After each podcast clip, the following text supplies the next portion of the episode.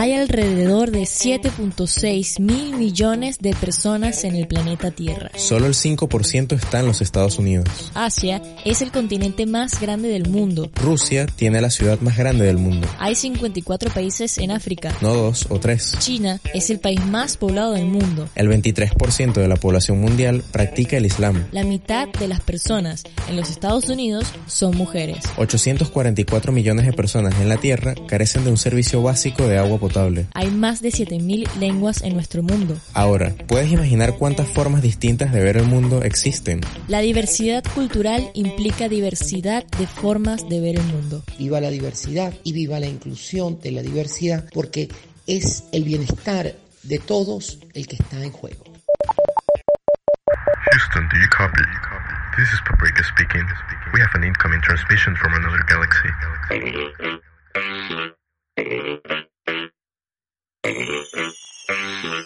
Thank you.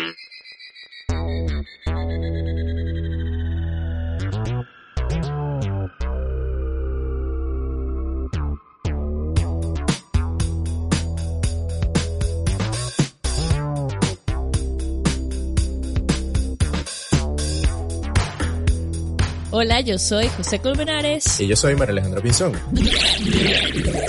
Y esto es un podcast monopolizado por un capitán que consume paprika. Así que yo que ustedes verificaré esa información que acá transmitimos.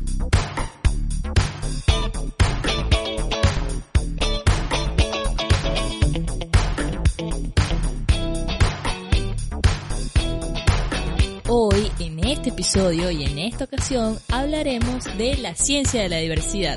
Porque, ¿en qué temporada nos encontramos? En la temporada 2.0.1.0. Punto punto punto com punto punto punto cero. Así es. Yo, yo particularmente estoy bastante emocionado porque es un nuevo amanecer para el Capitán Paprika. No amanecer como que está teniendo este mundo. Muchas cosas nuevas están pasando y se están cambiando muchos paradigmas, como es la diversidad.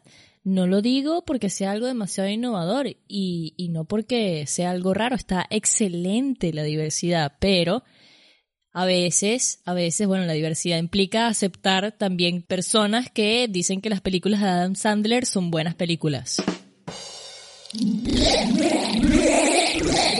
¿Sabes, Roberto? A mí también me gustó Jack and Jill, fíjate. Es una vergüenza, de verdad.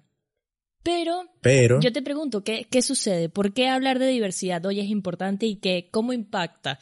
Digo, porque cuando yo escucho hablar de diversidad me suena como a biología o alguien se puede preguntar, ajá, ¿y cuál es la ciencia de la diversidad? ¿Qué tiene de científico eso? mira, hablar de diversidad hoy es importante porque siendo un tema tan actual con todas las luchas sociales que hay, ¿no? Eh, bueno, también mismo cronológicamente nos encontramos en el mes siguiente al del orgullo LGBT, que esto mismo, pues más adelante estaremos hablando de que no se debe simplificar las cosas, ¿no? O sea, hay toda una categoría bastante interesante esto, porque justo hoy, eh, sí, justo hoy se acaba de cancelar un curso de información en todo esto de las leyes transgénero, la ley Micaela, que es argentina, que nos están haciendo obligatoriamente en la UBA. Eso es un avance bastante grande para lo que es eh, toda esta lucha LGBT, ¿no? Pero sin irnos por las ramas, eh, es importante hablar de la diversidad porque nosotros como personas que transmitimos información tenemos que concientizar de cierta forma. Pero, como bien hablabas al principio, eh, vamos a orientar esto más a la ciencia. A la ciencia y a los datos, a entender de manera concreta por qué la diversidad es importante. De hecho, es interesante como las empresas, hoy en día las empresas 2.0, yo siento que el término 2.0 sirve para cualquier ocasión que quieras decir que algo es moderno o que algo es de la nueva era. La diversidad da miles de razones morales y éticas para preocuparse cada vez más por, por insertar la diversidad como una característica de algo, ¿no? Y en este caso, por ejemplo, en, en las corporaciones que forman gran parte del desarrollo de un país, por irnos por ese lado, pero como les dije, la diversidad, uno, desde varios aspectos, desde el aspecto la diversidad cultural, la diversidad religiosa, la diversidad de género, la diversidad de orientación sexual, etc. Y por eso es que es tan importante, digamos, desarrollarte en un ambiente diverso. De hecho, la consultora McKinsey Company reafirma que hay una conexión muy positiva entre la performance financiera y la diversidad. Un equipo con una buena combinación de perspectivas está asociado con una mayor productividad e incluso creatividad. Digamos, estos son datos de una consultora, ¿no? Pero si luego tú lo piensas en una situación que hayas vivido o en algo, lo intentas aterrizar en algo más personal. Es cierto, cuando tú te encuentras en un ambiente diverso, ¿y qué es un ambiente diverso?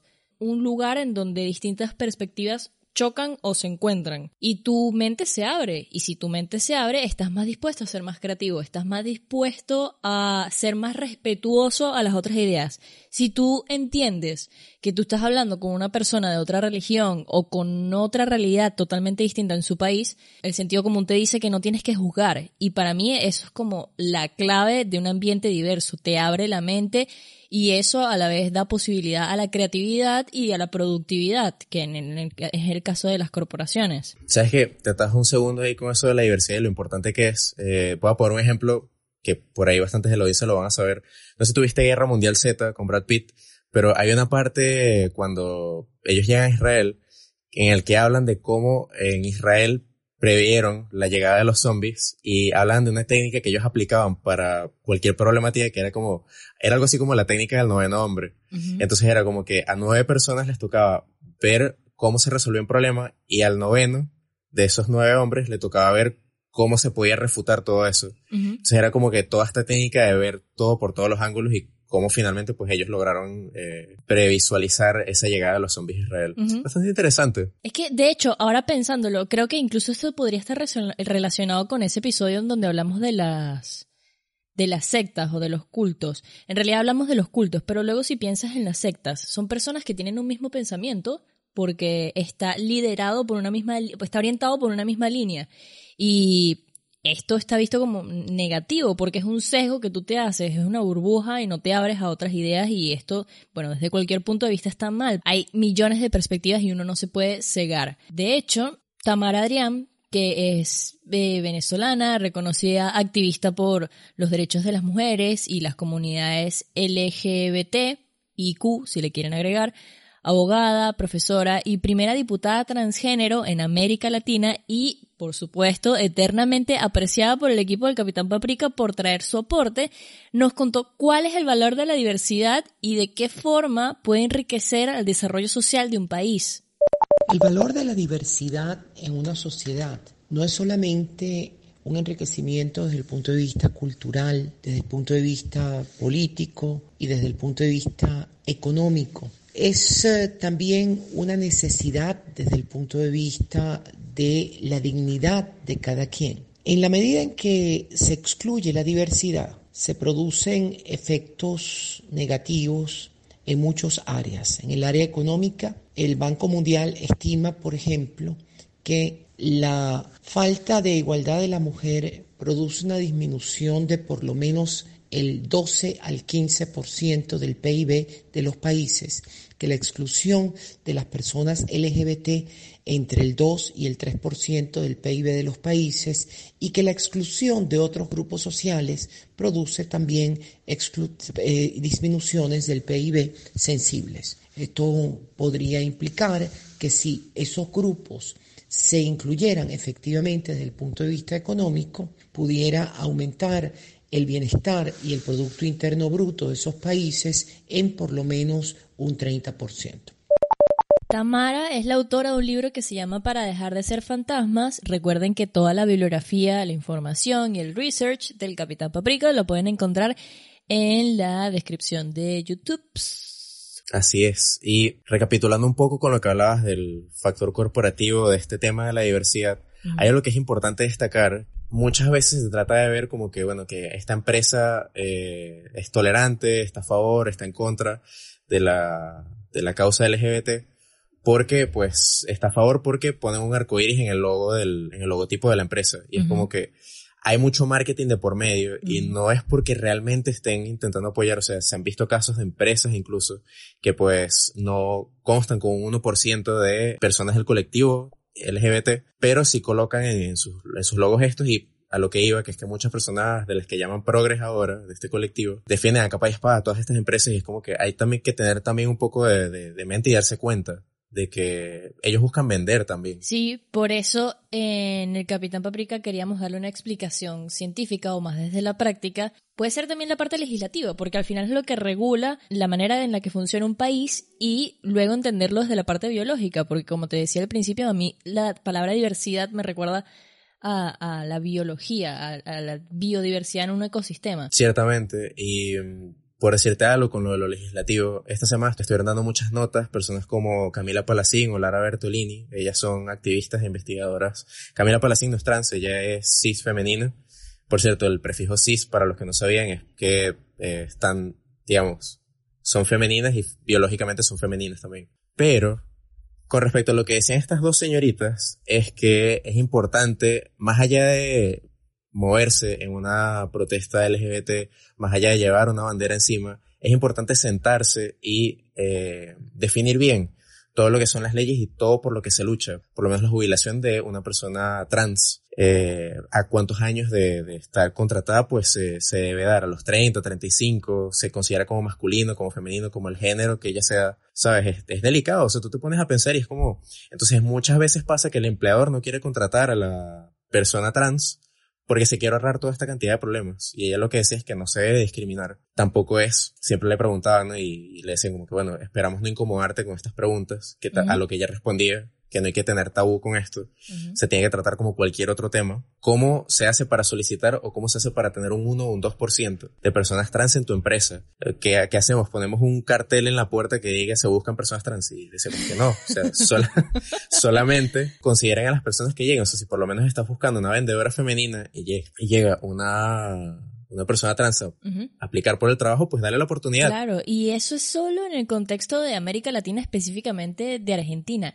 Por eso es que tantas reacciones después de que hubo varios comentarios en las redes sociales, viste que la opinión pública comenta y la gente opina. ¿Por qué no hay un día de la comunidad hetero? Porque la comunidad hetero, amigos míos, no tiene este tipo de problemas. No tiene. Deberíamos enviar, deberíamos enviar a todas las personas que quieren el día hetero, el día del hombre y el eh, movimiento White Lives Matter a un solo planeta. ¿No, no crees? Creo que todos vivirían felices ahí. Claro. Probablemente sea como una especie de Ku Klux Klan, pero sin oxígeno. Tal cual, tal cual. Y te apuesto que igualito encontrarían una manera de pelearse entre ellos, pero bueno.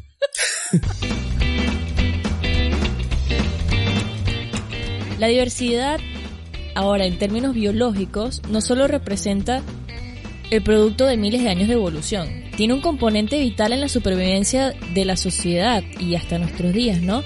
La diversidad también sirve como una barrera de absorción y brinda protección contra los impactos de, las tensiones ambientales creo que esta correlación se puede hacer exactamente de la misma forma a las personas. Si tú tienes un ambiente biodiverso o diverso entre personas, tienes más posibilidades de que se fortalezcan los lazos o se fortalezcan los valores de esa sociedad.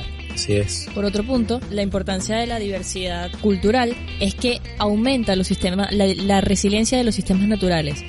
Es decir, la diversidad cultural tiene la capacidad de aumentar la resiliencia de los sistemas sociales.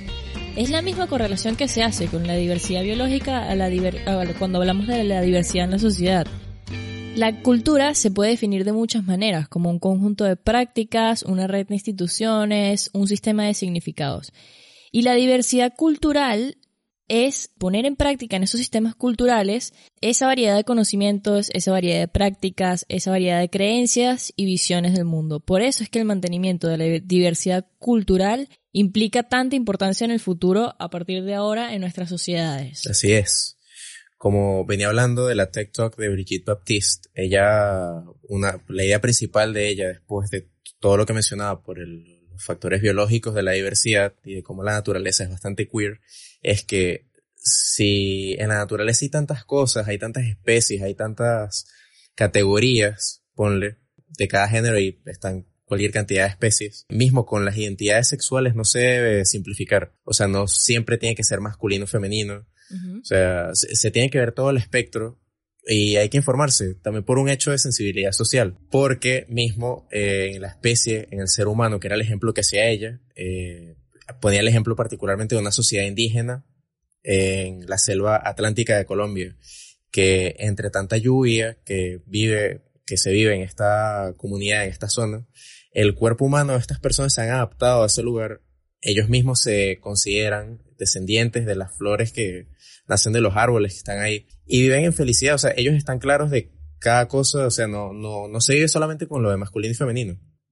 Vuelvo y te repito, hay que dejar atrás lo de simplificar y que informarse y que ver todo el espectro de identidades. Y que viva la diversidad. ¿eh?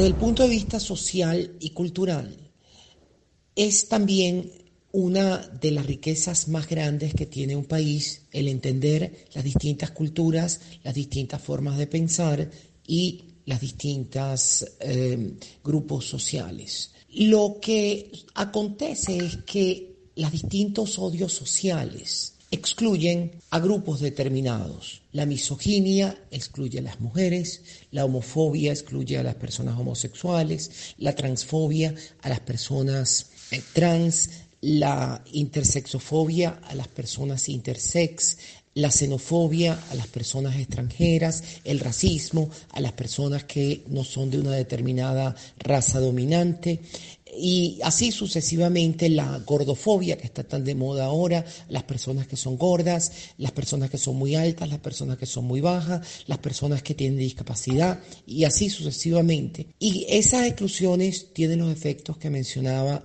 anteriormente. Así que viva la diversidad y viva la inclusión de la diversidad, porque es el bienestar de todos el que está en juego. Recuerden visitar la página web del Capitán Paprika, capitanpaprika.wixsite.com, seguirnos en Instagram, Capitán Paprika, en Twitter, Paprikas Tweets, y compartir, darle like, comentar. Mi nombre es María Alejandra Pinzón. Y José Colmenares. Y esto fue el Capitán Paprika Podcast, un podcast monopolizado por un capitán que consume paprikas. Verifiquen la información siempre.